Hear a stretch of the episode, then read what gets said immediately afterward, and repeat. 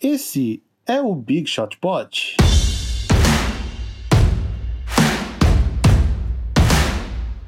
Olá, amigos, tudo bom? Vavo falando, vocês viram que eu não me decidi se eu falava com o sotaque americano do Big Shot Pod ou o sotaque do Marcel, que é o Big Shot Pod, e saiu um Big Shot Pod. Mas acontece. Porque eu estou de substituto do Marcel aqui, mais uma vez pela segunda semana seguida, Marcel está ausente. Hoje estamos somente eu, Vavo, arroba Vavo Fresa no Twitter, arroba Vavo no Instagram, e Guilherme Pinheiro. Eu, arroba Gui Underline Pinheiro em qualquer rede social. Marcelo Argomão realmente assumiu a falta completa de profissionalismo e parou de vir. Não, eu, eu gostei que essa gravação era pra ter sido ontem, né?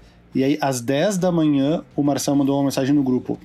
Galera, estou no dentista desde cedo. Não conseguirei gravar hoje. Detalhe, a gravação é às duas da tarde. Vamos montar uma timeline. Eles, às 10 da manhã, ele já estava no dentista desde cedo. O que é cedo? 8 horas. E ele não poderia gravar às duas da tarde. Eu fiquei pensando, quanto que ele vai gastar nesse dentista por ficar 7 horas numa cadeira? Não, se ele, a próxima vez que a gente se encontrar no mundo real, se ele não tiver com aquela dentadura que um monte de gente coloca, que fica parecendo mentex o dente, sabe? é, é, é, o mínimo que eu espero, assim. Ou aqueles aparelhos que prende atrás, assim, que deve dar muito trabalho para colocar meio aparafusado. É. Mas ficar... seria mais legal se ele colocasse aquela dentadura que. Tem, tem, gente que fica parecendo que com um sorriso de cavalo, né? Que fica os dentes muito grandes na boca, né? Uma das coisas mais horríveis da, da estética moderna são as pessoas que querem arrumar os dentes, mas não tem noção de onde parar. É, é uma linha muito tênue, tá? Tipo assim, ó, meu dente é normal, ó. Eu tô mostrando porque o Gui tá me vendo na câmera. Meu dente é normal. Dá para deixar melhor? Dá, lógico. Um pouco mais branco, um pouco mais reto. Beleza. Aí tem um limite, que é o limite de parecer artificial e absurdamente horrível. E muitas pessoas que fazem isso não sabem o limite. E fica muito Exato. feio, muito feio. Mas, mas é igual plástica. Aliás, tratamentos estéticos deveria ter um limite, né? Sempre. Ó, você pode vir até aqui, depois disso você fica parecendo plástico, tá ligado? Devia tipo, ter um comitê, um comitê que decide isso. Cara, mas como todo no mundo, você devia ter uma, qualquer lugar no mundo você devia ter um profissional que o único mérito dele é ter muito, muito, muito bom senso. Entendeu? tipo, aí você pergunta as coisas para ele, ele vira para você e fala assim: "Tem certeza?" e aí você para, repensa e o cara fala: "É, você tem razão." Praticamente um, um juiz da estética. Exato, mas na verdade é mais assim, é do bom senso. Ele poderia, ele pode atuar em várias áreas, entendeu? Porque você tem muito bom senso. É o que algumas pessoas chamam de departamento de vai da merda, sabe? Gente, então ficamos no aguardo de como MM Isidoro irá aparecer, se ele aparecer, mas uh, novamente aqui no Big Shot Pod. Caso contrário, seremos uma dupla daqui para frente e, e faremos audições para contratar um apresentador. É isso daí, pessoal aí que tiver querendo apresentar, mandar currículo, vou, vou falar pro Thunder, o Thunderbird, que é meu amigo, falar para ele apresentar, ele já tem podcast, quer dizer, ele já tá acostumado, a gente vai, vai fazer... É, eu queria falar que a gente poderia testar Gugu Liberato, infelizmente ele faleceu, mas seria muito legal ter Gugu Liberato apresentando um podcast de basquete. Exatamente. Ou um cara tipo, sei lá, um, um, um, um gringo, talvez? Pois é. Ou, ou a gente toma vergonha na cara e efetiva o Yuri. Eu sei que ele tá lá com o podcast dele, mas assim, é sempre na dúvida chama o Yuri, né? Aliás, um abraço para ele. Se, se, o Yuri estiver escutando, ó, esse, Yuri, esse é o único convite pro episódio da semana que vem.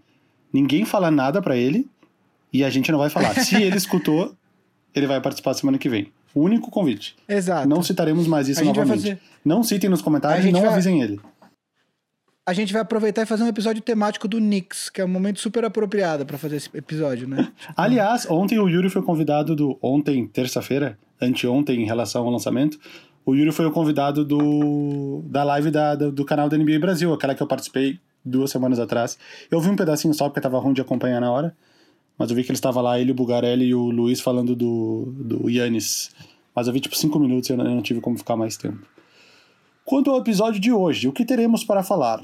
Uh, atualizações, né? Atualizações do que está acontecendo no mundo da NBA. Passaremos por por, por, por Covid e coronavírus e algumas novidades relacionadas ao, ao vírus. Falaremos de, de, de, jogadores que não virão a disputar esta, esta retomada da NBA por diversos motivos, eh, motivos pessoais, ou lesões, ou enfim, outras coisas. E falaremos, por fim, de adições aos elencos. Né? Já temos algumas novidades, estamos nesse instante no período de, de, de prospectar jogadores para completar os elencos. Então, essa mais ou menos é a pauta de hoje. Se ninguém quer ouvir nenhuma dessas pautas, já pode ir embora, porque não vai ter nada mais. Exceto a palavra mágica no final. Vamos falar então, começar de, de Covid? Quer puxar aí?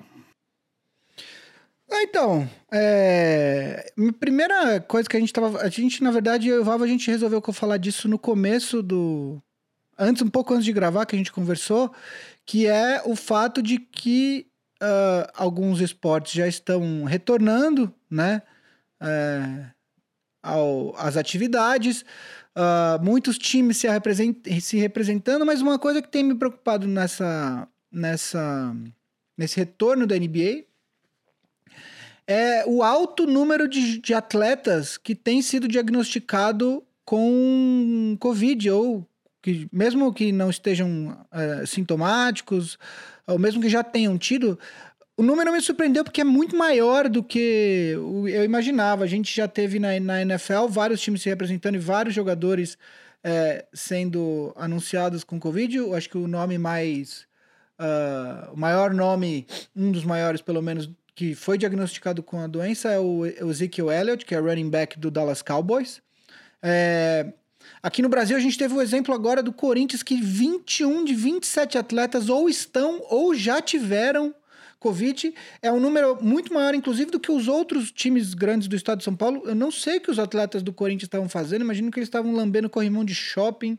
Não tenho ideia do que. Ou, do ou que eles fizeram aconteceu. uma festinha com todos eles, né? A famosa festinha. Olha, Olha, não duvido, e assim, o Corinthians, porque o Corinthians não teve só os atletas, teve muita gente da comissão técnica, né? Foi um número altíssimo, de a porcentagem altíssima de testes positivos para o Covid-19 no Corinthians. Uh, mas você também teve muitos times de futebol americano universitário estão se representando com uma um grande número de atletas também com a doença, é, com a diferença que no, no futebol americano universitário esses atletas não estão nem sendo remunerados, é a velha briga da, com a NCAA, se pode pagar, se não pode pagar.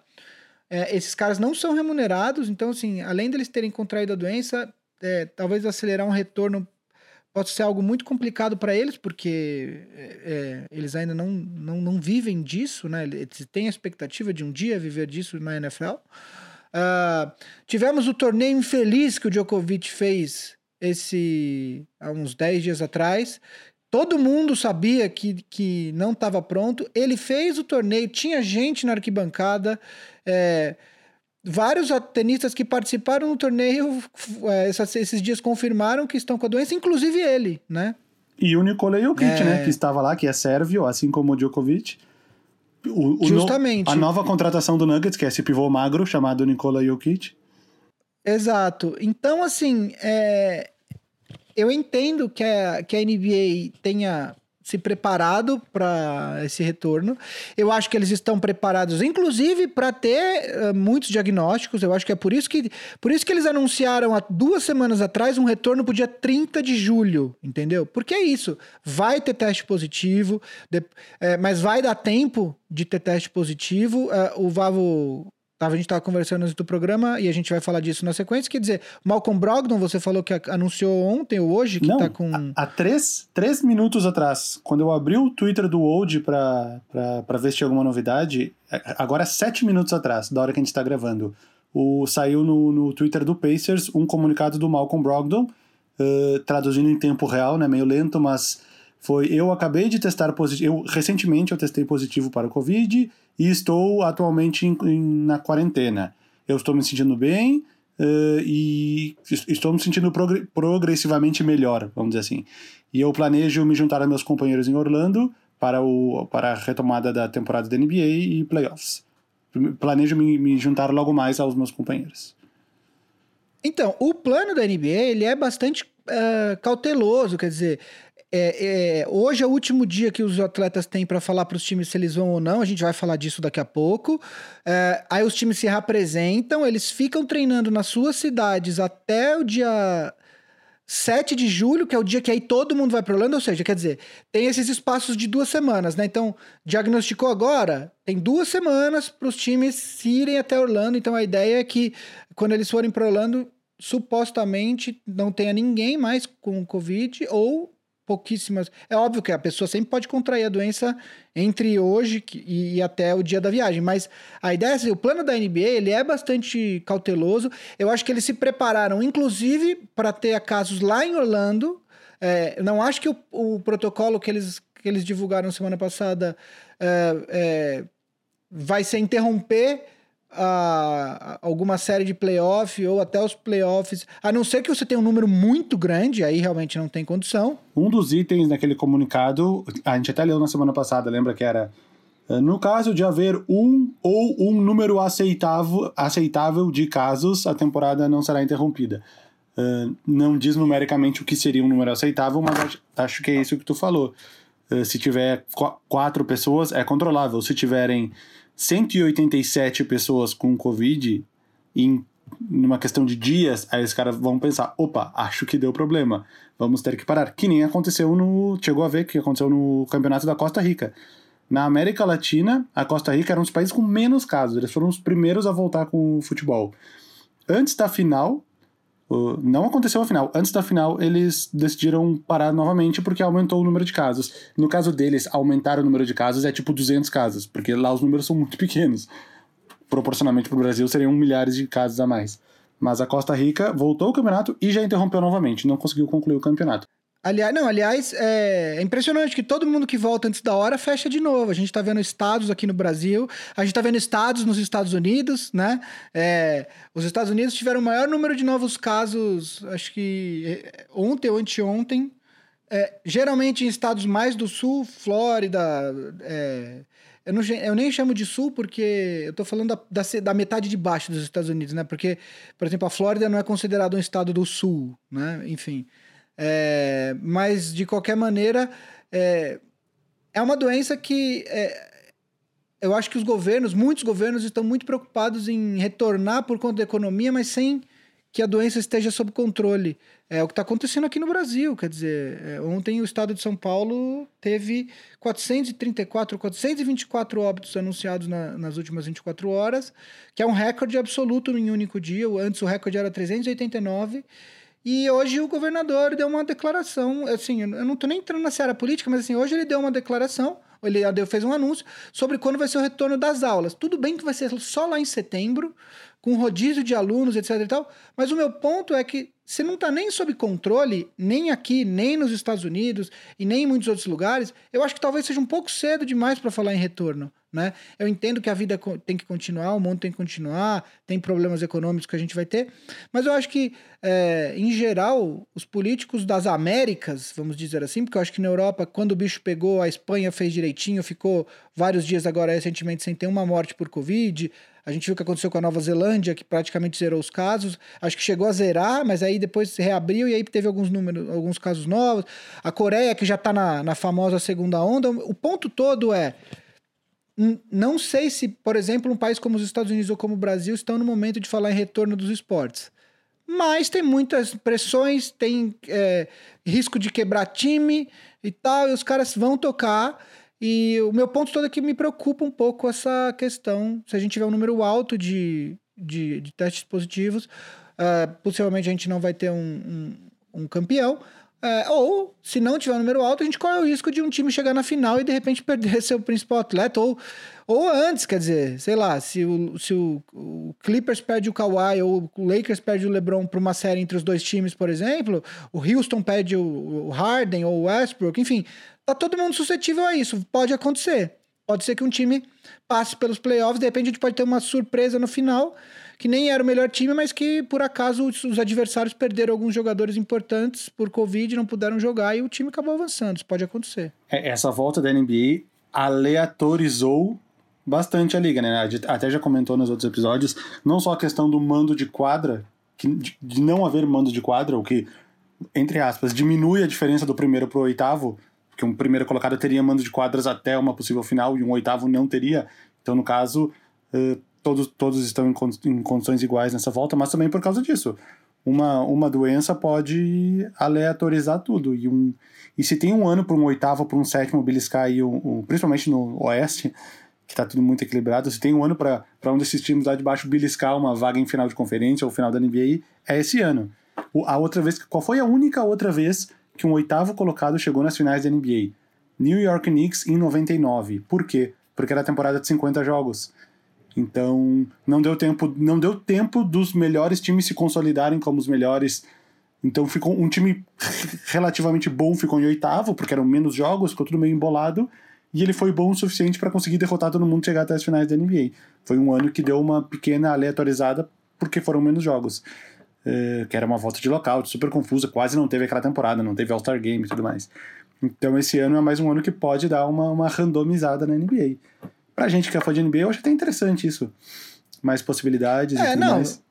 Vai ser legal, vai ser super legal. E aquilo que eu falei, há acho que uns dois programas atrás. É, se rolar, se der tudo certo e chegar até lá, cara, vai ser tipo Copa do Mundo, velho. Depois do almoço, você já começa a ver jogo e vai até a noite. E, e, vai ser dias disso. Não vai ser, não vai ser só duas semanas, vai ser muito mais, porque tem a parte dos oito jogos, né?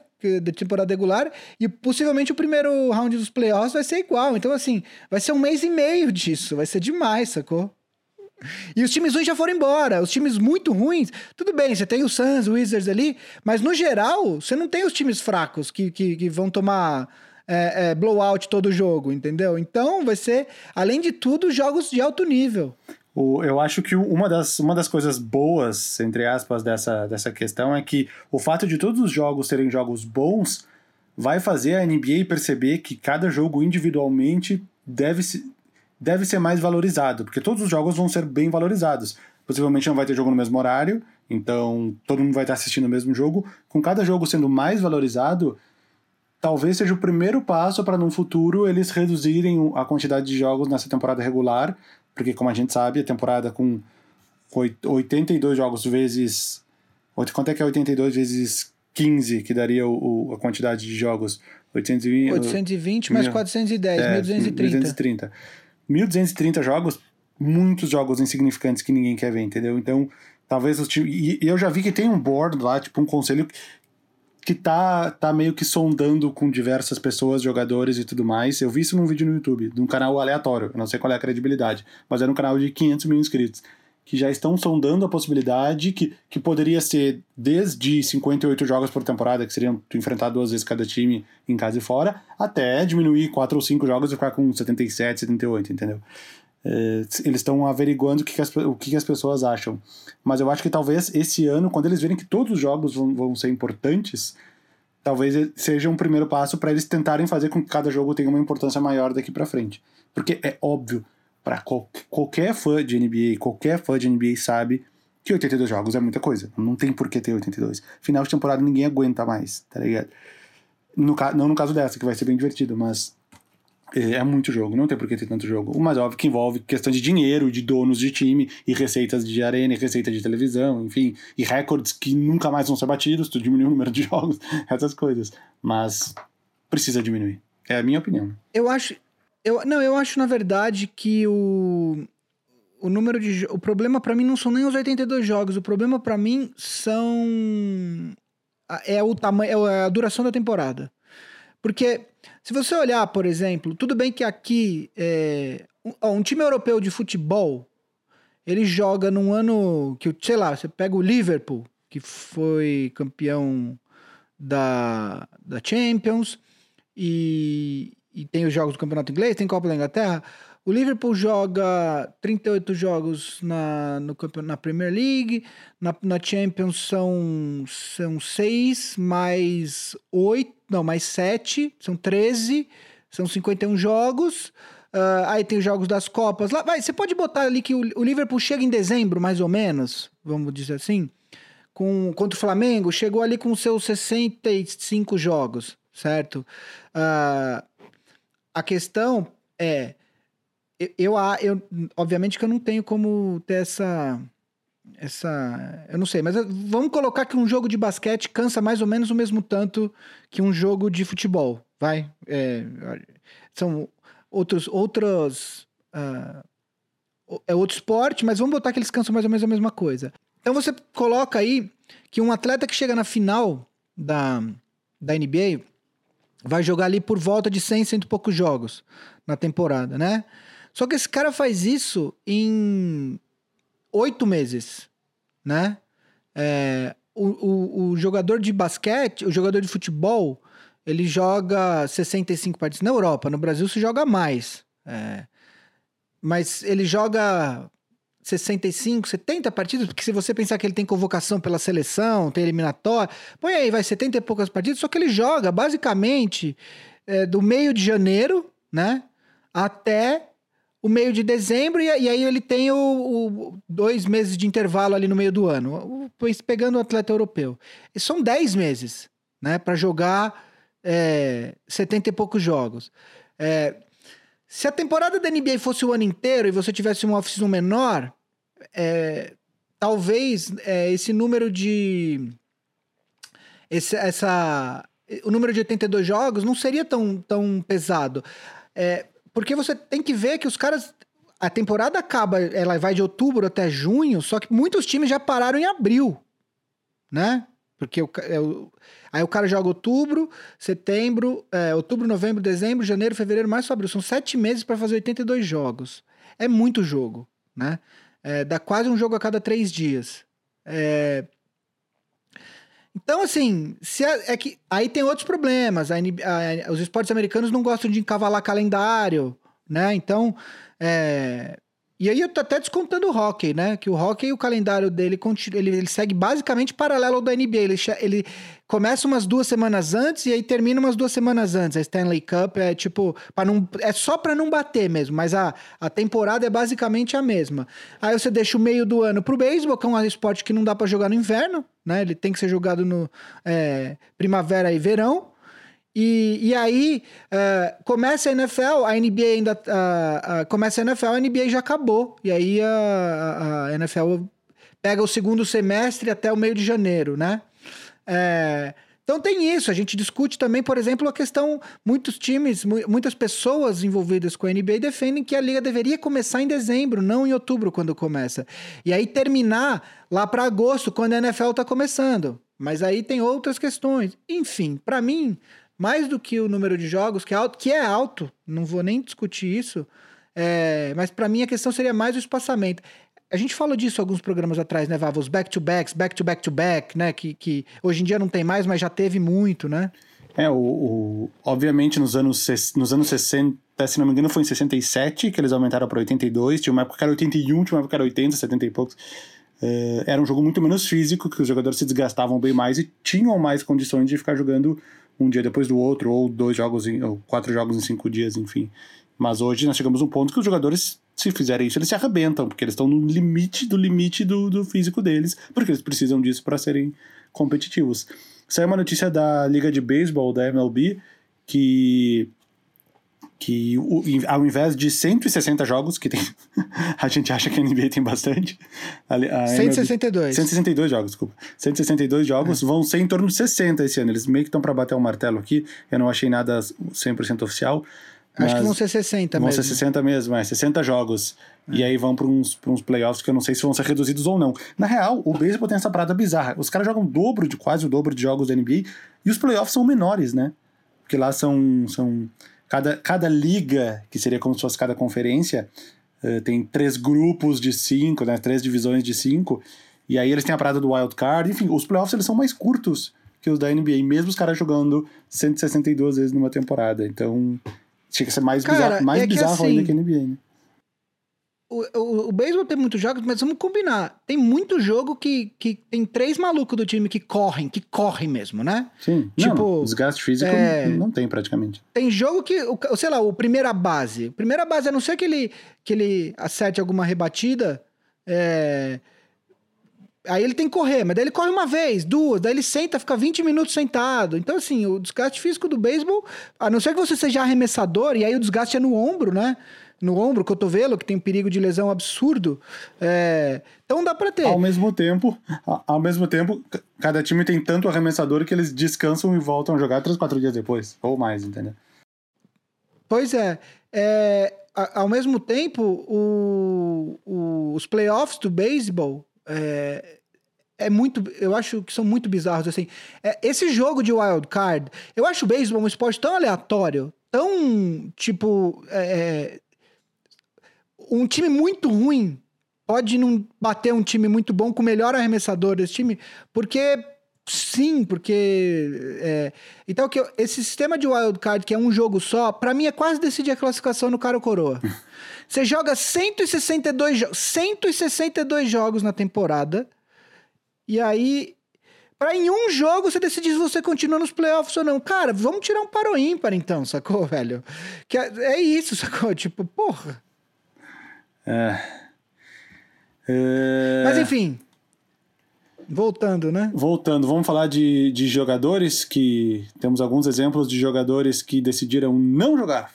Gift, o, o seu shooting guard titular, Avery Bradley, comunicou que optou por não se juntar à bolha. Ele tem um motivo pessoal.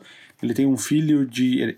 Um dos filhos dele, que é um filho de seis anos, tem alguns. tem problemas respiratórios e, e e seria um, um, uma criança que está num grupo de risco, uh, haveria alguma dificuldade de, quando a família se juntasse ao time dele estar liberado clinicamente para ir para lá, então ele acabou preferindo uh, não jogar para poder ficar junto com a família dele. É isso? Foi isso que eu li rapidamente, que eu entendi?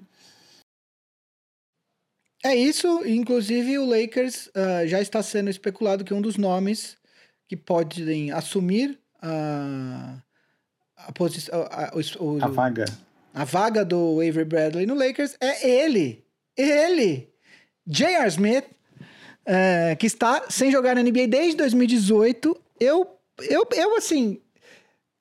O, o J.R. Smith ficou marcado por ser meio doidão, por aquela cagada na final de 2018 da, da NBA.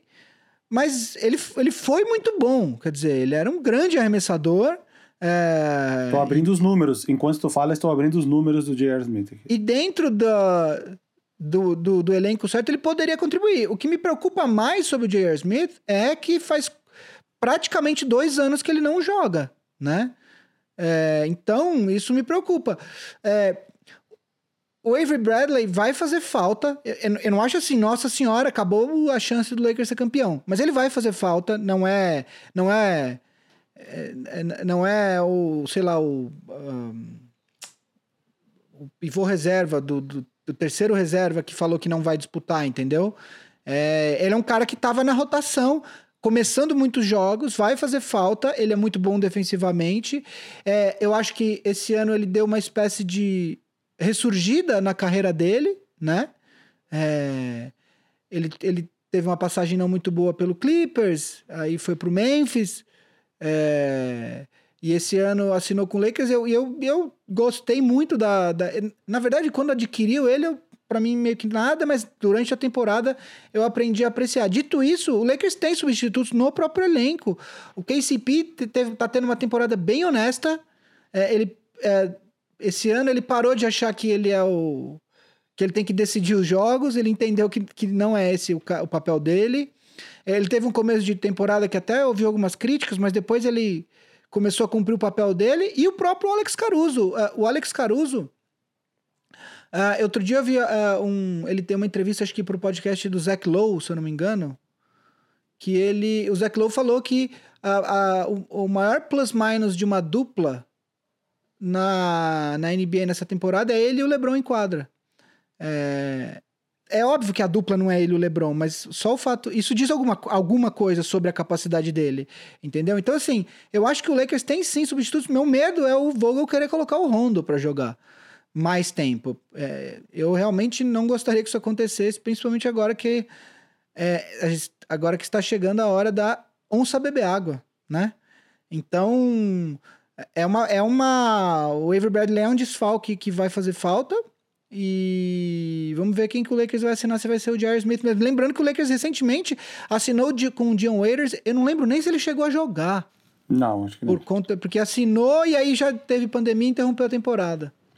Ó, para, os, para os mais novos que acompanham recentemente a NBA, que só conhece o J.R. Smith como o cara que achava que estava ganhando o jogo quando estava empatado, uh, J.R. Smith ele foi draftado direto do high school. Ele era um prospecto tão bom vindo da escola que ele não fez faculdade, foi draftado da high school. Melhor ano dele, ó, 2012 e 2013. 18.1 pontos, 5.3 rebotes pelos Knicks, começando os 80 jogos do banco de reservas e ele ganhou o prêmio de melhor sexto homem em 2013, com um aproveitamento médio, é 42 de field goals, 36 de 3 pontos, 76 de lances livres. Então esse, é o, esse foi o, o pico do J.R. Smith. Antes disso ele jogou, jogou 5 anos no Denver, 4 anos, 5 anos no Denver, em torno de 15 pontos por jogo. Uh, foi do Knicks, ele foi direto para o Cavs, quando chegou aquelas quatro finais seguidas. A questão é que, que nem o Gui falou, esse último, esse, esse J.R. Smith de pós 30 anos, que é as últimas três temporadas, não, não chegou a 10 pontos por jogo. Lógico que num time com o LeBron, em Cleveland, com o LeBron e outros pontuadores, Kevin Love, Kyrie Irving, eh, o papel dele diminuiria, mas não vai voltar esse, esse J.R. Smith dos Knicks de 18 pontos por jogo, mas é um cara que dá para Dá pra espremer alguma coisa assim, porque ele não tá tão velho assim. Ele deve estar tá com 34 agora. Quase 35, é. Não tá um pouquinho mais velho assim. Mas enfim, quase 35 anos ele pode ajudar ali o Lakers uns, uns, uns 10 minutinhos bem produtivos pro jogo. De, desde que ele saiba o placar do jogo. Num lance, é, todo mundo fala que, inclusive eu acredito que no, no nos, nos jogos, quando eles forem apertados e precisar decidir, a melhor formação do Lakers é com o o Anthony Davis de pivô, né? E o LeBron de power forward.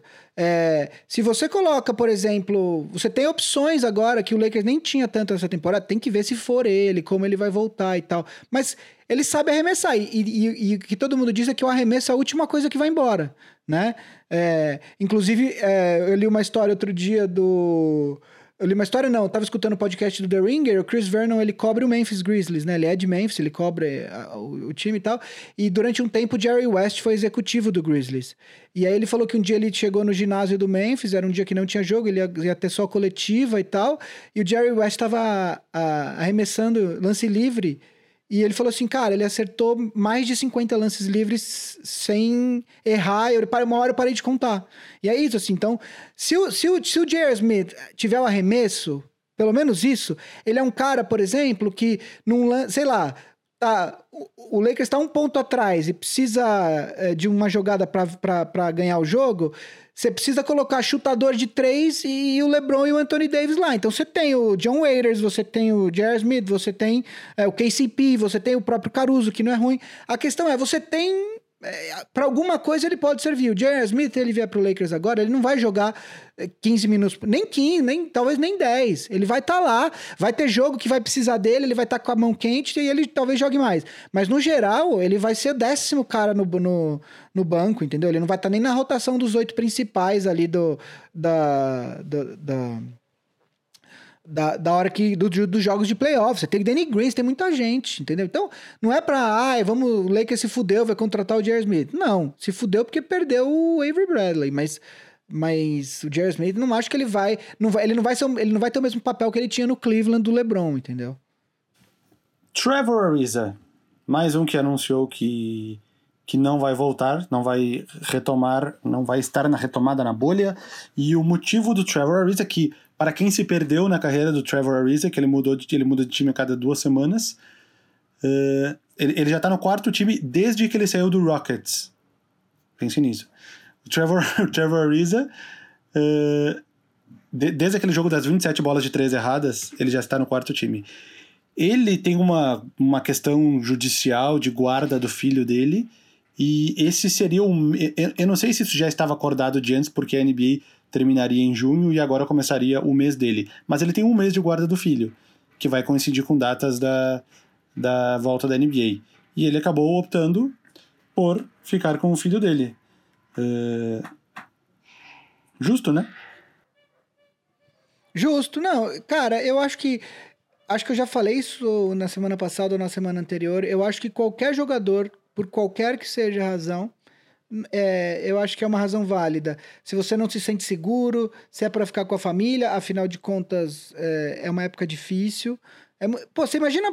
Ah, mas ele já tá com a família três meses que a temporada tá passada. Beleza. Pô, mas você imagina que você deixar mulher, filho, filha, outros parentes em casa é, nesse, nesse cenário para ir jogar basquete num, num lugar que, beleza, existe um protocolo, mas que você também está suscetível a pegar, não é fácil. Eu acho que qualquer, qualquer, um, qualquer motivo é válido. Não, dizer, com certeza deve ter algum jogador que tá com criança para nascer ou que recém nasceu e aí vai sair de uma criança recém-nascida para viu a criança até um mês vai ver ela com quatro meses de novo de vida. Isso é muito entendível um cara falar não, não quero jogar. Ninguém se, ninguém se pronunciou quanto a isso. Um exemplo parecido com esse, mas é muito aceitável. E o caso do Ariz é isso. Esse é um mês que ele passaria com o filho dele. E ele ia deixar de ter esse mês que na guarda é designado para ele, entendeu? É filho, a gente tem filho, eu tenho filho, o Gui tem dois. E me, se colocando no lugar, eu ia falar: Meu, põe um cara no meu lugar aí que esse é meu mês com meu filho, cara. Não, cara, outro dia eu tava vendo fotos da Dolores da, do começo da pandemia. É, março, três meses. A, a, a diferença que de tudo, tanto que ela evoluiu, coordenação, fala, cabelo que cresceu é, e tal, faz uma baita diferença, sabe? Imagina então, perder tudo isso. justo. Hum. É, esse é o ponto. O, mais um jogador que falou que não vai jogar é o Davis Bertans, que, tem, que está na sua breakout season, né? Ele que veio do, foi do Spurs pro, pro Wizards, se tornou um dos melhores chutadores de três da NBA, tá, com média de mais de 15 pontos por jogo, chutando 40 e eu tô sem o número aqui, mas é tipo 43% para três pontos nessa temporada, é um absurdo. Disputou eu algum... acho que ele, é o, ele nessa temporada é o que tem o melhor aproveitamento, Vavo. Até vou checar isso. Ele é o primeiro? Dá uma olhada aí. E, e o Bertans é um que optou por não jogar. E eu procurando a, a, as razões aqui na internet, pelo que eu encontrei, uh, é uma questão que esse ano acaba o contrato dele. Ele é um dos caras que recebeu recebeu pouco até agora na NBA. Ele estava num contrato de 14 milhões, duas temporadas, que é o contrato que ele assinou com os Spurs. Sete por temporada, mais ou menos. E ele é um dos caras que vai assinar, depois do desempenho dessa temporada, é um cara que vai assinar um contrato altíssimo. Então, aparentemente, ele não queria correr nenhum risco ou, ou de pegar doença ou de se machucar e, e poder perder isso. Isso já aconteceu com vários jogadores que, que estavam prestes a assinar. Talvez o, o exemplo mais recente, Isaiah Thomas, é um cara que. O que ele acumulou de dinheiro da NBA é bizarramente pouco perto dos outros jogadores. É, é tipo o que o Nicolas Batum ganhou em uma temporada sem jogar. Tipo assim. Porque ele perdeu a janela do supercontrato. E essa é a janela do Bertans. Então, pelo que eu li aqui, o motivo seria esse. E no caso dele, ele recebeu uma uma indiretinha no Twitter que eu estou abrindo aqui. Uh, Evan Fournier, jogador do francês do Orlando Magic, ele, ele tweetou, mais uma vez, tradução em tempo real. Tipo, uh, sério, cara, se você acha que é ok sentar e assistir os seus companheiros jogarem enquanto você está perfeitamente saudável, uh, isso diz bastante sobre você. E aí fazer aquele emoji das mãozinhas, tipo assim, fazer o quê, né? E, e aí, imediatamente, o, o Bertans respondeu o tweet do Fournier. Se você não, uh, entendendo que era uma direta, indireta para ele, né? Porque era o anúncio que tinha acabado de sair, era o único jogador que não estava jogando sem ser motivos familiares. Uh, o Bertans respondeu: se você não se importa com os riscos de jogar em Orlando, na próxima vez, uh, tag me, né? Me, me, põe o meu arroba, me marca com a sua opinião sobre mim. Tipo assim, não, não, fala, não fala por indiretinha, fala na minha cara. Seria mais ou menos isso. E... O, o Davis Bertans ele é o sétimo em aproveitamento nessa temporada, mas ele chegou a liderar. Eu vou falar rapidamente a lista quem tá na frente dele. George Hill, George Hill tá com 48% de aproveitamento, só que ele tem só 152 arremessos de três na temporada. Uh, e 73 convertidos. Depois Seth Curry, que por sinal, se eu não me engano, tem um aproveitamento de três melhor que o do irmão, né? Na carreira, sim, ele é, ultrapassou é, durante chegar, a temporada. É, ele é tipo é, o terceiro e o tá Curry com... o quarto, ou ele é o quarto e o Curry é o quinto de todos os é. tempos agora. Ele tá com 45,3, depois JJ Redick, é, fácil também, 45,2. Uh, depois Duncan Robinson com, com 44,8. Doug McDermott com 44,5, Kelly Olynyk com 43,2 e aí vem o Bertans com 42,4. É, a questão é que de todos esses de todos esses jogadores, o único jogador que tem mais arremessos, mais tentativas de três pontos que o Davis Bertans é o Duncan Robinson que tem 543, o Davis Bertans tem 40, 472 tentativas de três pontos. É, nem o JJ Redick tem mais tentativas que o que o Bertans nessa temporada. É, além disso, é, ele é um. O, o Bertans ele joga num time pior, né? Então, uh, presume-se que os arremessos dele nem sempre são livres. Como um, o, o, Duncan Robinson joga num time que tem Jimmy Butler, que tem Ban Adebayo embaixo da, da tabela. Presume-se que ele tem mais arremessos livres do que o Bertans, por exemplo. Exatamente. E o. E mais um que dá para entender a razão, né? Eu acho que dá para entender. Que nem tu falou, qualquer, qualquer motivo que o cara tenha falado, tipo, ah, eu planejei. Eu planejei acampar com meu filho, que nem, sei lá, em julho, e agora eu quero fazer isso, entendeu? Tem que aceitar Não, a, a, chance. A, a, a, o Duncan, o Duncan Robinson, o Davis, o Davis Bertans, ele, uh, ele é um free agent nessa temporada. Ele ele tem média na carreira de 8 pontos. Nessa temporada ele tá com 15,4. Uh, é, ele tá com um aproveitamento absurdo de 3 pontos. Ele é, uma do, é, um do, é um dos tipos de jogador que mais é necessário hoje em dia num time. Uh, você tem que ter alguém no teu elenco que faça isso, que é o famoso stretch four, né? Uh, com esse com esse percentual de, de arremesso dele, ele é talvez um dos melhores stretch four pensando apenas pela questão do percentual de arremessos, claro, né? É, se ele se machuca, se ele tem, por exemplo, uma lesão no tendão de Aquiles, que é a lesão que o, que o, que o Kevin Durant é, teve, isso significa que se ele tem uma lesão dessa em agosto, ele só vai voltar em agosto, setembro do outro ano. É, poxa, ele, ele vai perder muito dinheiro, porque ele vai ser free agent com um tendão de Aquiles lesionado, é, e eu não tô nem entrando na questão do risco do Covid, né? Então, cara, eu acho que ele tem absoluta. Uh, eu acho que é absolutamente válido o motivo dele para não jogar. Ele, já, ele sabe que ele já garantiu um bom contrato para ele na próxima temporada. Uh, para que, que ele vai arriscar tudo isso? Jogando por um time que, além disso, diga-se de passagem, tem pouquíssimas chances de, de, de, de se classificar.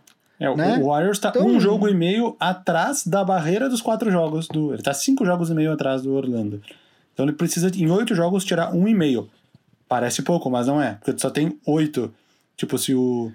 Se o Orlando ganhar, sei lá, cinco de oito, tu precisa ganhar, tipo. Uh, todos para passar, é isso. E a questão, basicamente, é que o Washington é um dos piores times que tá, acho que junto com, com o Suns, né? Então, em tese, é, o Washington sempre vai jogar contra um time melhor. Toda noite o Washington tem um time melhor pela frente. Não faz sentido um cara como o Davis Bertans arriscar. Ele vai. Talvez seja a única chance que ele tenha de, de, ter um contrato bom, alto, grande. Agora, ele tem 27 anos. Se ele fizer um contrato, sei lá, de 4 anos, é, sei lá, acho que é, 70 milhões, 4 anos. É, a próxima vez que ele for free agent, ele tem 31 anos muito possivelmente você acha alguém para repor o talento dele muito mais jovem. Então, essa é a chance que ele tem de ter um contrato grande, entendeu? Exatamente. Não faz sentido para ele. Não discordo, não discordo. Uh, de, de, jogadores que anunciaram, é isso. Se não me engano, era até hoje a data para avisar se não ia jogar, né? Hoje, no dia que a gente está gravando, que é 24 é. de junho. E eu estou aqui atualizando o Twitter para ver se aparece alguma coisa nova, mas não apareceu. Então, o que temos até agora são esses três. Uh, temos também a, a janela de, de, de, de, de compra e troca de jogadores foi aberta e nós temos algumas novidades. Ah, não, desculpa, antes disso, tem os jogadores que não vão jogar por motivo de lesão. A gente já tinha falado, só, só para a, a, nível de curiosidade, uh, a gente já tinha falado do Lamarcus Aldridge no Spurs, fez uma cirurgia no ombro, não vai jogar. Uh, Courtney Lee tá com uma lesão no calcanhar, para quem não sabe onde ele tá, ele tá no Dallas Mavericks, não vai voltar a jogar. Kelly Oubre, do Suns, menisco, não volta a jogar. Já tinha falado do Bogdanovich, do Utah Jazz, pulso, não, não joga. Kevin Durant já anunciou que não volta, John Wall não volta, uh, e acho que é isso, né? Mas alguém que não DeMarcus vai... Cousins. DeMarcus Cousins, DeMarcus exatamente. Cousins anunciou. Não anunciou, todo mundo achava que o Lakers ia tentar, É, até porque ainda não se sabe. Até agora ele não falou, então imagino que ele vai jogar, mas o Dwight Howard tinha expressado uh, alguma preocupação em, em voltar, né? É, muitos, muitos times ligaram pro, pro, pro agente do DeMarcus Cousins e escutaram que ele não vai voltar essa temporada. Eu acho que ele tá certo. Por mais que ele esteja apto a jogar agora, eu acho que ele tem muito pouco a ganhar e muito mais a perder, porque se ele não voltar à altura, é, talvez nem na próxima temporada ele ganhe a chance num time decente. É, e, e ele é caça-título, mas não tanto. É, e eu acho, eu acho que ele tem algo meio que. Eu não vou falar palavrado, mas um entendimento de que se tudo correr normalmente, ele volta pro Lakers para jogar a temporada que ele iria jogar e não jogou. Entendeu? Então, enfim, vamos ver o que acontece. Agora sim, então vamos falar de jogadores que foram adicionados aos elencos. Uh, eu, eu anotei aqui alguns em ordem aleatória. Primeiro que eu anotei foi o, o que o, o Nets pegou o Tyler Johnson, que estava de free agent, né? O Tyler Johnson, que era do Heat, foi naquela troca pro, pro Suns e tinha sido dispensado, estava de free agent. Uh, o, o, curioso é que você se lembra que o, o, o Guito se lembra que o, o Nets tinha feito uma oferta quando ele era unrestri uh, unrestricted free agent. O Nets tinha feito uma oferta de 50 milhões por ele que o Heat teve que cobrir. Lembra disso? É quando ele era restricted, né? Quando ele era. Desculpa, quando ele era restricted, restricted desculpa. E o, e o. Sim. E aí o Heat cobriu. Trocou pro Suns. E aí ele foi trocado é. depois. É. E e agora, agora ele tá no Nets. e o Nets não precisou pagar tudo. Eu não vi qual. Não sei se, se falaram de valores. Com certeza está pagando bem mais barato. Uh, posso até entrar aqui e ver, tem um link, ó. Eu acho que arrumou o título agora. Arrumou o título pro Nets agora. Sem Durant e sem Curry. Agora é meu. É, aqui não fala, não fala de valores. O, só fala que o é Nets. Tyler Johnson contra a Rapa. É. Fala que o Nets tinha dispensado Theo Pinson na terça-feira e assinou com o Tyler Johnson. Falando em Nets, um cara que era do Nets, David Nuaba, uh, o Rockets dispensou o Isaiah Hardenstein, que era um dos últimos caras altos que tinha no elenco, só resta o Tyson Chandler alto. Uh, dispensou o Hardenstein e, e, e pegou o Nuaba. Duas coisas. Primeiro, Nuaba não vai jogar nessa temporada, porque ele tinha sofrido uma lesão no tendão de Aquiles, vai terminar a recuperação dele. Mas ele é um cara. E, e o Rockets está pegando ele para a próxima temporada, porque ele vai receber uma quantia X para jogar esse final de temporada, e na próxima ele vai ser Team Option. Então, no caso, o Rockets fecharia com ele na próxima temporada, e ele é um, um jogador com as características que o Rockets gosta, que é o do 3D, né? Marca e chuta umas bolinhas de três. Mas não é para essa temporada, então Rockets... Eu gosto dele. É, eu confesso eu que eu não, eu, não, eu não tenho uma amostra suficiente para avaliar o David Nuaba. Tu tem, talvez tenha, porque ele jogou um tempo no Lakers, né? O Lakers, o Lakers, na verdade, é, até preciso confirmar, mas eu acho que foi o Lakers foi, foi o, primeiro time que deu uma chance real para ele na NBA. Ele, o Lakers assinou com ele uh, de algum time da G-League. E, eu sei que ele nunca repetiu E aí era no time. Cada temporada ele joga num time, tô abrindo aqui. E aí era o time, acho que de antes até do Lonzo. É, um ano antes do Lonzo Ball ser draftado. E ele, ele, ele tava na rotação ali, ele, ele teve, acho que ele teve dois contratos de 10 dias com o Lakers, aí o Lakers assinou com ele pro final, pra, pro restante da temporada, depois assinou com ele na outra, e aí uh, teve que se desfazer de vários contratos para limpar cap, para trazer o Anthony Davis e tal, e ele saiu nessa leva. Eu não lembro agora se tô confundindo as coisas, se ele saiu um ano antes. Enfim, ele é um jogador bastante útil. Ele, ele, é, ele tem muita energia, ele defende bem, ele. É isso que você falou. Guarda umas bolas de três pontos, ele, ele consegue conduzir a bola se precisar, até porque ele não é de origem uh, wing, ele é armador, né? Mas, mas ele, ele é um cara útil para ter no elenco, assim. Eu acho que se ele é o seu nono melhor jogador do time, é, você tá bem. É, aqui, ó, ele jogou uma temporada no Lakers, uma no Bulls, uma no Cavs e uma no Nets, que foi a que ele se machucou depois de 20 jogos. Então é um cara que não repete time. Na próxima vai ser o Rockets. Mas aqui, ó, a amostra é pequena, mais uma vez, mas ele chutou 43% de três pontos pro, pelo Nets. Mas ele não apareceu nesse ranking que o Gui falou, porque a amostra é pequena, de 20 jogos só. O Rockets assinou com ele porque disse que, na real, eu, eu, agora eu não vou saber explicar, eu li ontem ou anteontem ontem que foi que anunciou. É, é aquelas coisas que o Daryl Morey faz, é cap, ele tá pensando em cap, na verdade.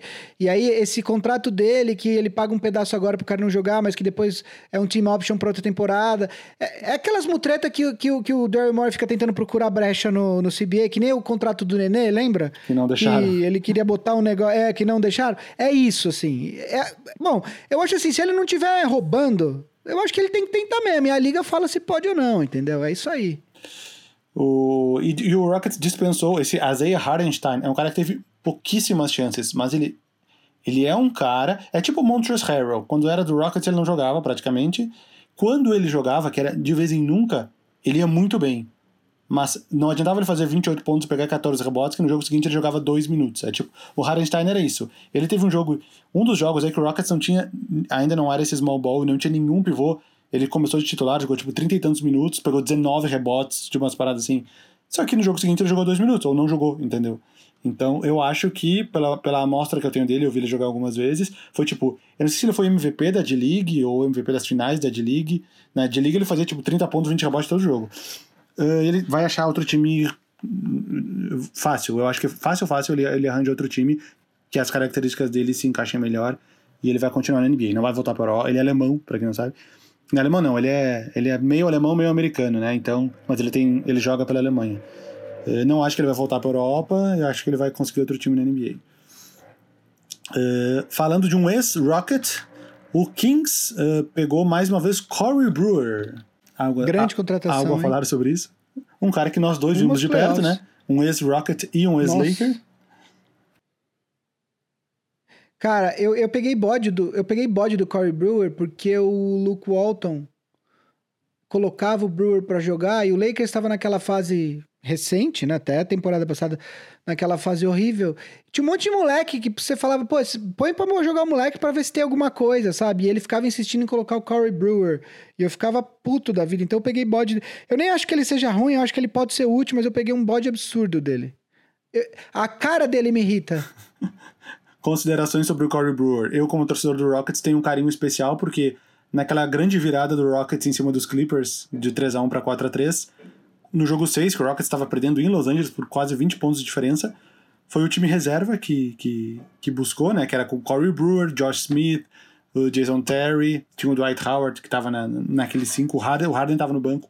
E o Corey Brewer meteu umas bolas de três, assim, aquela, aquela meio da, da zona morta, ele meio com escoliose, assim. A escoliose é aquele cara fica torto, que é a mecânica de arremesso dele, é, lordose, sei lá. Ele arremessa tudo torto, ele meteu muita bola de três e foi um dos caras que comandou. A outra observação sobre ele é que Corey Brewer tem um jogo de 51 pontos na carreira pelo Minnesota Timberwolves contra o Houston Rockets. E eu, cara, eu, eu me mordia de raiva vendo aquele jogo. Eu falei, pelo amor de Deus, não deixa esse cara pontuar mais. E o cara lá dele que bandeja. Ele chegou a meter uma bola do outro lado da quadra, no final do, de um dos quartos, assim, ele arremessou a 40 metros e acertou, assim, tipo, quando. É, ali o cara veio, tipo, meu, o que, que houve com esse cara hoje? E o, a segunda. Não, porque... a, a, uma coisa é você tomar 50 pontos do LeBron, do, do, do Kevin Durant, outra coisa é você tomar 50 pontos do Corey Brewer, né, meu? E detalhe, a segunda melhor pontuação da carreira dele são 29, velho. Até hoje. Então, esse jogo de 51 foi tipo um. Parece um erro, um erro de digitação, né? Uh, quem mais? San Antonio Spurs acabou de fechar com Tyler Zeller pelo, até o final da temporada. Substituiu o Lamarcus, né? Oi? Substituiu o Lamarcus Aldridge, ah, sim, né? Sim, sim. Hum. Uh, Tyler Zeller, confesso que eu, eu também não tenho. A minha amostra de jogos ele não é, não é, muito boa. O Corey Zeller, sim, é um cara que joga, joga mais, titular dos Hornets várias vezes. O Tyler Zeller, minha amostra dele não é das, das melhores também. Uh, ele tava no Memphis, onde é que ele tava? Preciso até entrar aqui. Não era Char Charlotte? Não sei. Não, Charlotte é o, Cody é o Cody. que tá em Charlotte. É. É, meu, eles, têm, eles são muitos irmãos, né? Aí fica difícil de, de manter a. Saber onde tá todo mundo, né? Tyler Zeller estava no Memphis, jogou quatro jogos na outra temporada, né? 18 19. Essa ele não tinha jogado ainda. Uh... E são três irmãos. Luke, tem o Luke Zeller. São três irmãos. Tô abrindo o Luke Zeller. Já jogou 16 partidas pelo Phoenix Suns em 2012 e 2013. O Luke Zeller, que é o mais velho. Esse cara eu não me lembrava. Uh, algo a declarar sobre lembra. isso? Não tem muito nada. Não, o, o nada, Suns tem um a- nada. o azar, entre aspas, que ele, ele tinha o Davis Bertans, ele precisou se livrar do Davis Bertans para assinar com o Marcus Morris antes da- É. dessa última temporada. E o Marcus Morris deu para trás e foi pros Knicks, né? Agora ele tá no Clippers, mas ele tinha ido pros Knicks. E o Spurs se deu mal, porque ele abriu mão do Bertans para ficar com o Marcus Morris e ficou sem ninguém. É, enfim. é, Spurs que deve encerrar a sua sequência de 23 playoffs seguidos, né? Quem mais? Nossa, seria, mano, seria muito surpreendente, hein? Se eles conseguissem. É porque é uma vaga só, né? Uma vaga só pra todos eles. A chance dos Spurs é tipo de 5%. E além de tudo, se ele conseguir chegar lá no nono, ele ainda vai, vai ter que ganhar duas seguidas do oitavo. Então, pouco provável. Joaquim Noah. Confesso que eu não li sobre o Joaquim Noah. Tem, tem mais eh, informações? Então, o Joaquim Noah, ele já estava no contrato de 10 dias, né? Com o Clippers quando estourou a pandemia.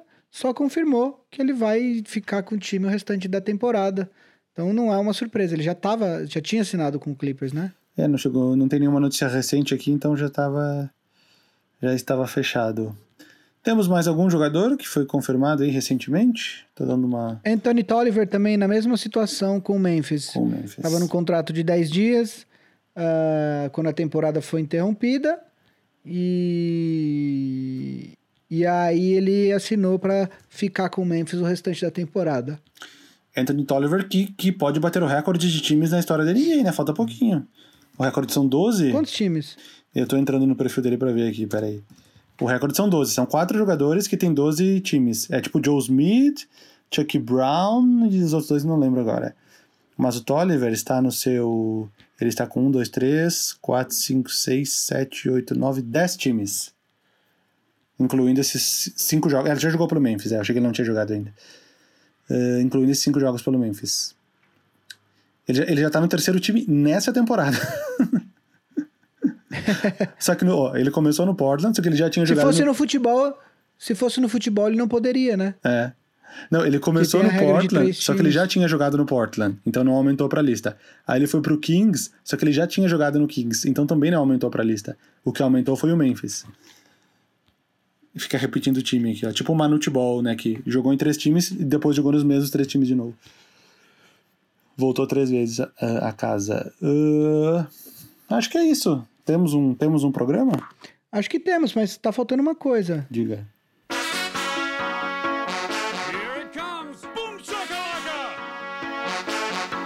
Momento Boom Chacalaca. Nessa semana tivemos, no dia 18 de junho, que foi a, a- a quinta-feira passada, tivemos um vídeo que foi um- uma simulação, um duelo entre as seleções dos camisa 23 e dos camisa 32, o que eu chamei de primeiro cinturão dos números. Porque eu tenho vídeos antigos do Boom Shakalaka, que uma era a seleção com os melhores camisa 23 da história da NBA. E depois eu fiz uma que era dos melhores camisa 32. E aí eu fiz aquele, aquele site What If Sports, que pode criar os teus times e, e simular um duelo. Não vou dizer quem venceu, entrem lá no canal e assistam.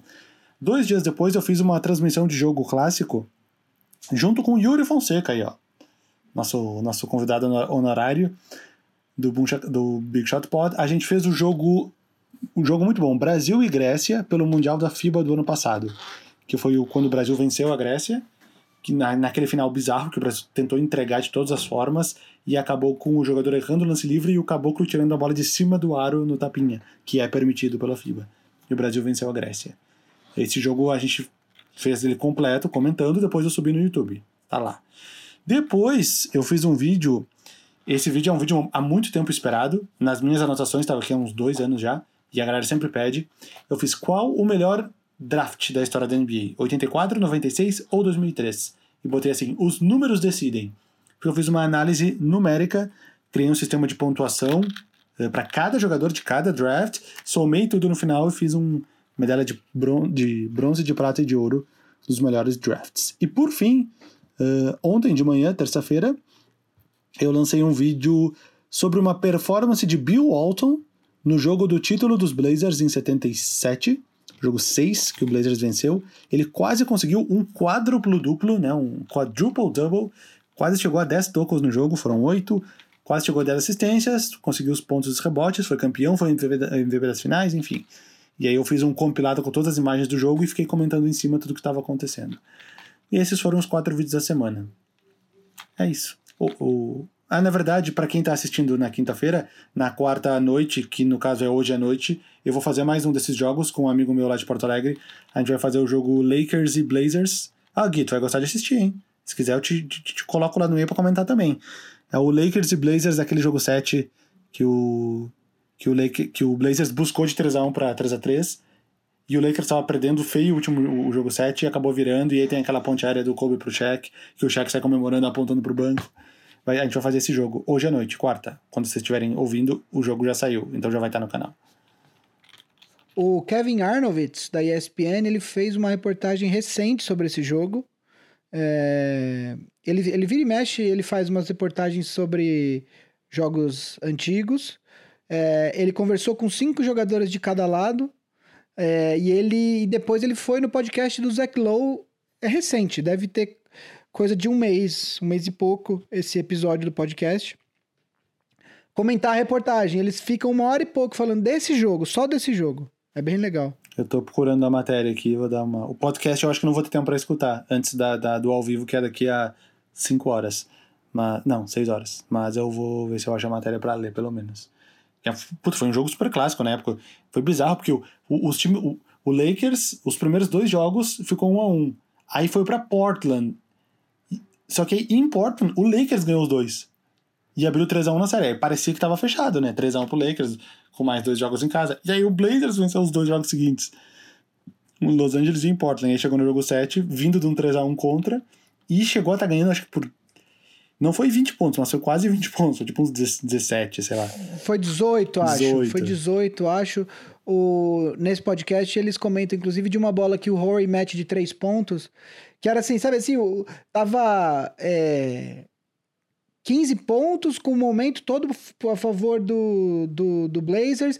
Bola na mão do Blazers, os caras erraram uma bandeja, na outra ponta o Rory foi lá e meteu uma de três. E aí ficou 12, mas é aquele 12 que parece 6, sabe? tipo, que... E aí, diz que aí que foi aí que virou o momento do jogo, sacou? E o time do. Pra quem não se lembra, o time do Blazers nessa época eh, não tinha nenhuma super estrela, mas tinha o Pippen, pós, pós Bulls e pós Rockets, ainda com os 30 e pouquinhos anos. Rashid Wallace estava na melhor fase, ele era um All-Star. Sabonis já mais velho. Uh, Damon armador, ali com, com seus 20 e pouquinhos, porque ele tinha sido o Rookie of the Year. 1,78m de altura. É, ele tinha sido o Rookie, Rookie of the Year com o Raptors em 97, que foi o primeiro ano. Então ali ele devia ter uns. É, uns 25, não sei. Tinha o Steve Smith, que metia muita bola, enfim. O, o- é, vai ser um jogo legal de re- relembrar. Se estiver disponível, Gui, te chamo lá, te coloco junto também pra a gente Eu assistir. te essa. falo, é que é mais complicado. Exatamente, ele tinha 1,78m de altura, a minha altura. Poderia ter jogado NBA. É, eu tenho 1,76 e meio, que é a altura do Azeia Thomas, 5 pés e 9, 5, 9 Também podia ter jogado NBA também. E perdido a chance de É assinar um muito louco, contrato né? Milionário. A gente, a gente não é. Nós não somos considerados baixinhos, mas você vê o Isaiah Thomas que tem o teu tamanho na NBA, ele parece um anão na quadra, né? É umas imagens que eu vi do Steve Nash jogando futebol. Na, na NBA ele é baixinho. No futebol ele é tipo um gigante, tá de 1,90m e pouco. Bizarro. Torcedor do Tottenham. É, não sei. É, muito, muito torcedor do Tottenham. Ele que é nascido na África do Sul e naturalizado canadense, que é uma coisa muito aleatória. Eh, acho que temos um programa. Acho que temos. Marcel, não sentimos a tua falta. E a palavra mágica do episódio de hoje é miolo. Ah, aliás, deixa eu só falando do Steve Nash. É, poucos sabem, mas também grande corintiano, tá? Pode pesquisar aí, ó. Vocês vão aí no Google, pesquisa Steve Nash Corinthians e vê a primeira foto que aparece. Tô Vocês vão, digitando vocês aqui. vão ver o que eu tô falando. Nossa, eu ponho Steve Nash C, aparece Corinthians antes de Career High. Olha, é mesmo, ó. Steve Nash corintiano. Ah, por causa do Leandrinho, será? Ah, por causa do Leandrinho. É, é. Mas Também tem o Steve Nash, se você procurar, também tem o Steve Nash com a camisa do Flamengo, mas isso é montagem. Não, e tem, tem um tweet montagem, dele aqui, ó. É verdade isso? Deve ser, né? Um print de um tweet dele de 2013. Golazo, com Z. Golazo Paulinho Caralho. é verdade isso? Aí, ó, corintiano, velho. Steve Nash Corinthians, velho. Golazo Paulinho Caralho. Assim como o Michael Jordan, todo mundo sabe. Agora, agora tá inventando. Não, mas o, o Steve Nash, ele, que, ele, é um, ele é um admirador do futebol, tanto que, quando ele foi pro Lakers e não podia usar o número 13, porque era do aposentado do Will Chamberlain, ele usou o número 10 em homenagem a- aos grandes jogadores número 10 do futebol. Isso é verdade. Ao Neto. Homenagem ao Neto. Do Neto e do Alessandro. Cra- Craque Neto. é isso. É isso, pouco gente. sabe, mas eu sou, eu sou corintiano muito possivelmente por causa do Neto, assim. Foi quando eu comecei a acompanhar a Super. Na verdade, assim, a primeira, a primeira memória de futebol que eu tenho na vida é a final do Corinthians e Guarani em 88, que o Neto é do Guarani. Corinthians campeão com gol do Viola, moleque, moleque de tudo. Mas eu tinha cinco anos. Mas o primeiro título que eu comemorei mesmo, assim, foi o Corinthians de 90, campeão brasileiro, que o Neto era o. O Neto carregou aquele time nas costas, porque o time era horroroso. É, o, tu deu sorte, porque o Neto jogou em todos os times de São Paulo. Era questão de qual mês que tu tava acompanhando pra tu decidir o time que tu ia torcendo. Não, mas ele foi ídolo mesmo no Corinthians. Ele teve um momento bom no Palmeiras e tal, mas ele foi ídolo mesmo no Corinthians. Mas ele jogou né? em todos, né? São Tipo, Paulo e Santos também. Cara, no São Paulo acho que ele não jogou, sim, não, hein? jogou. Eu não lembro, sei, eu lembro de ler em algum lugar que ele é, um- ele é um dos poucos jogadores que jogou nos quatro. O Miller também jogou nos quatro. O Miller, Miller jogou, atacante. o Miller jogou. Ele era um dos poucos. E então era isso. Agora já estamos, já desviamos de todo, toda a pauta. Mas ainda tá dentro, tá dentro dos esportes, então ainda tá, tá bom. Ah, a, palavra, a palavra secreta, que nem eu falei, é miolo. Só isso, sem nenhum. Sem nenhuma grafia incorreta. E o Marcel vai fazer depois o sorteio, então, que tá atrasado. Qual era a palavra semana passada? Nem lembro. Era. Acho que não teve palavra. Não teve? teve? Ficou só nós dois? Não teve palavra, Ah, não talvez. teve. Então, próximo. Quem, quem. Os miolos serão sorteados depois. Faz o encerramento aí do- da Ampere, que eu, que eu não sei de cor. É, o, o Marcel, inclusive, pode participar do sorteio, já que ele não aparece mais. Né? Se ele quiser digitar a palavra, ele pode participar do sorteio. Né? Não, não, porque pra é, isso ele bom, teria... você- Não, porque pra isso ele teria que escutar o programa inteiro. É verdade. É, bom, para que, pra quem ainda não sabe, o Big Shot pode ser produzido pela Ampere, é, editado por Guilherme Dornelles. é, e é isso. né? Faz parte da rede Ampere de podcasts. Temos muito, muitos podcasts legais para HBO, por exemplo. E é isso. Um forte abraço. Até semana que vem. Valeu, gente. Abraço. Até semana que vem.